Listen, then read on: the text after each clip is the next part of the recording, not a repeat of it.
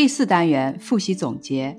本单元容易读错的字有“中”，中心的“中”；“书”，特殊的“书”；“踌躇”，筹，筹备的“筹”；“着”，手镯的“着”；“雾”，山雾、花雾的“雾”；“暗”，黯然失色的“暗”。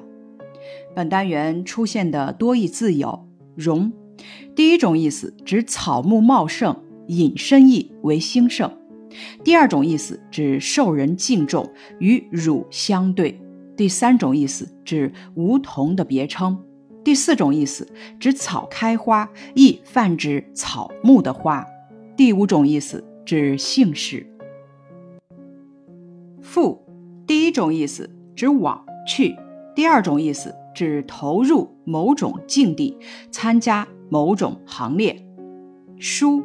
第一种意思指不同，第二种意思指特别狠，第三种意思指断绝，第四种意思指超过。审审问的审，第一种意思指详细周密，第二种意思指仔细思考、反复分析推究，第三种意思指讯问案件，第四种意思指知道，第五种意思指一定的果然。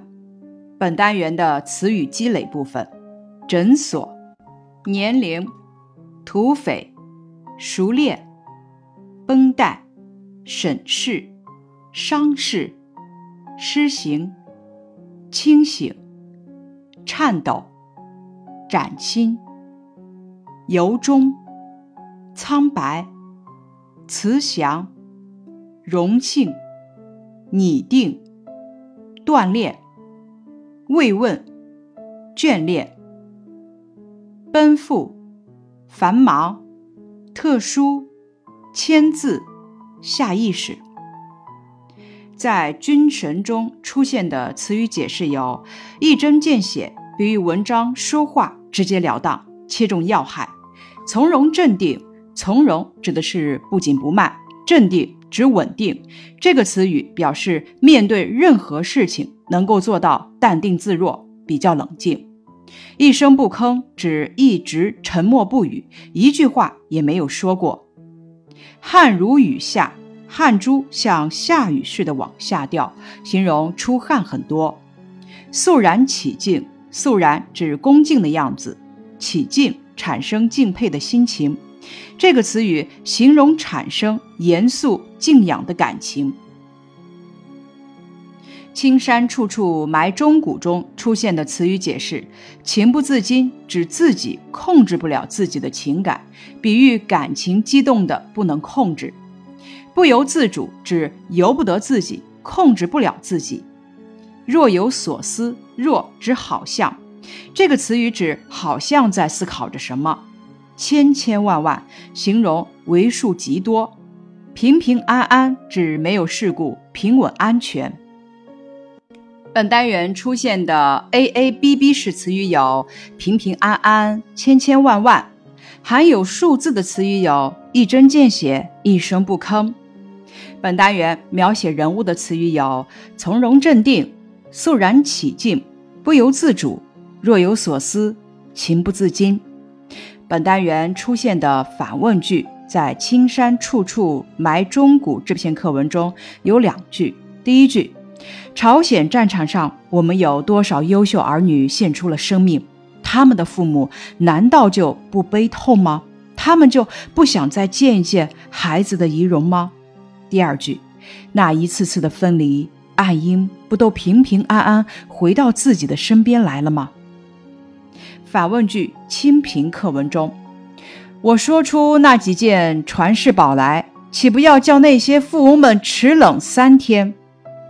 借代句：青山处处埋忠骨中，青山处处埋忠骨，何须马革裹尸还？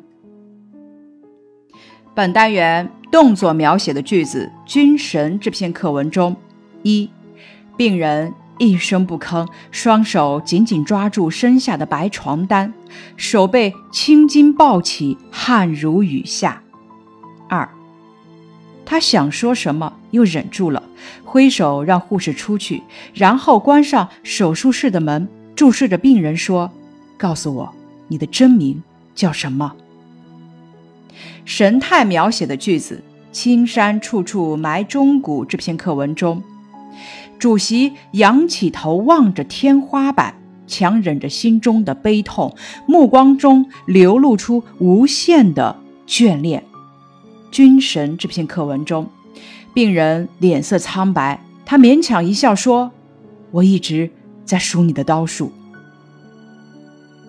本单元知识点总结：《从军行其四》中，作者开篇讲了一个怎样的场景？青海长云暗雪山，孤城遥望玉门关。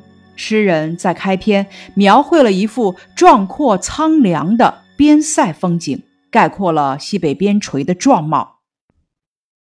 秋夜将晓出篱门，迎凉有感。这一诗写了什么内容？表达了作者怎样的心情？这首诗写大好河山陷于敌手，以望字为眼，表现了诗人希望、失望而终不绝望的千回百转的心情。诗境雄伟严肃，苍凉悲愤。闻官军收河南河北的作者是唐代杜甫。这首诗通过写诗人喜欲狂的感受，表达了广大人民渴望和平的愿望，表达了作者无限喜悦、兴奋的爱国感情。军神这篇课文的主要内容是什么？这篇课文继续了刘伯承在重庆治疗受伤的眼睛时拒绝用麻药。表现了刘伯承钢铁般的意志，表达了作者对刘伯承的敬佩和赞扬的感情。军神一文是按照怎样的顺序来继续的？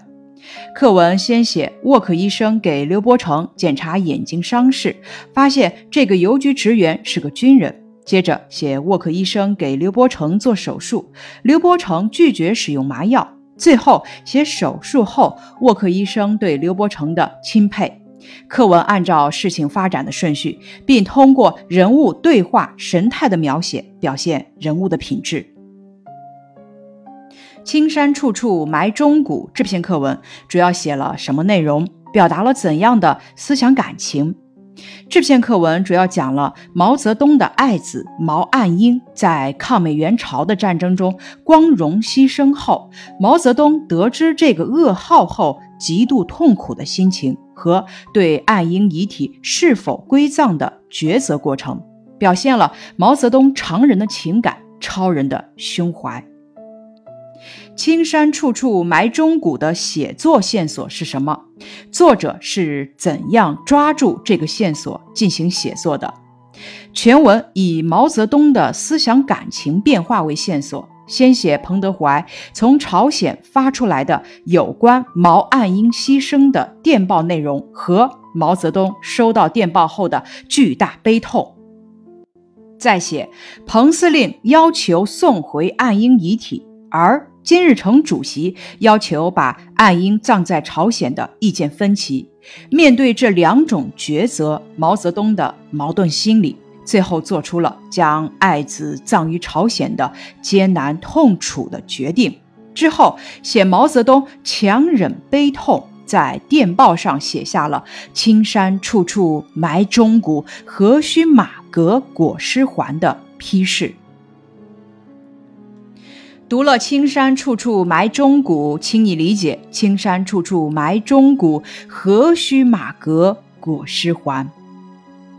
古时候出征的将士阵亡后，一般收尸都是用马皮包裹着运回营地或者家乡埋葬。这句诗的意思是：英勇阵亡在外，青山连绵，哪里不是掩埋忠勇之士的好地方？何必一定要运回家乡安葬呢？这是毛泽东主席的亲生儿子毛岸英同志不幸在朝鲜战场牺牲，彭德怀元帅请示。毛泽东主席是否要把毛岸英尸体运回国内安葬？毛泽东主席说出的一句诗。清贫这篇课文是分为哪几部分继续的？全文分三部分。第一部分，课文的第一自然段写了方志敏一向过着朴素的生活，从没有奢侈过，概叙清贫，提挈全文。第二部分呢是二至九自然段，两个事例详细记叙方志敏在被捕当天，敌人在他的身上一个铜板都没有搜出的事。第三部分课文的第十自然段，高度赞扬革命者的品德。本单元的考试热点总结：一、古诗三首重点词句常以填空选择的形式出现。二、军神的十六至二十五自然段常作为课内阅读出现。另外，沃克医生的情绪变化也经常考到。三、青山处处埋忠骨第六自然段作为课内阅读出现的情况比较多。第九自然段经常作为重点句子赏析出现。四、清平这篇课文的九十自然段经常作为课内阅读出现。另外，作者的品质作为填空题经常出现。本单元的推荐篇目阅读：罗广斌、杨义言《红岩》。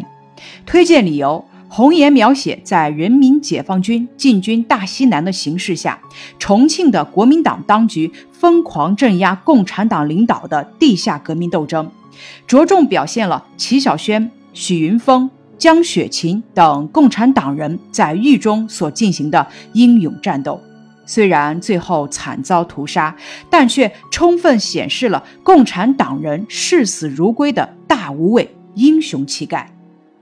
红岩背景广阔，人物众多，斗争错综复杂，但全书章法井然，结构严谨，而且富于变化。在人物刻画上，红岩也有突出的特色。善于刻画人物心理活动和烘托气氛，全文的语言朴实，笔调悲壮。阅读方法，这部作品很感人，读起来引人入胜。咱们阅读的时候，可以摘抄自己喜欢和令自己感动的片段，仔细品读，感受共产党人的精神。以上是第四单元的复习总结，感谢你的收听。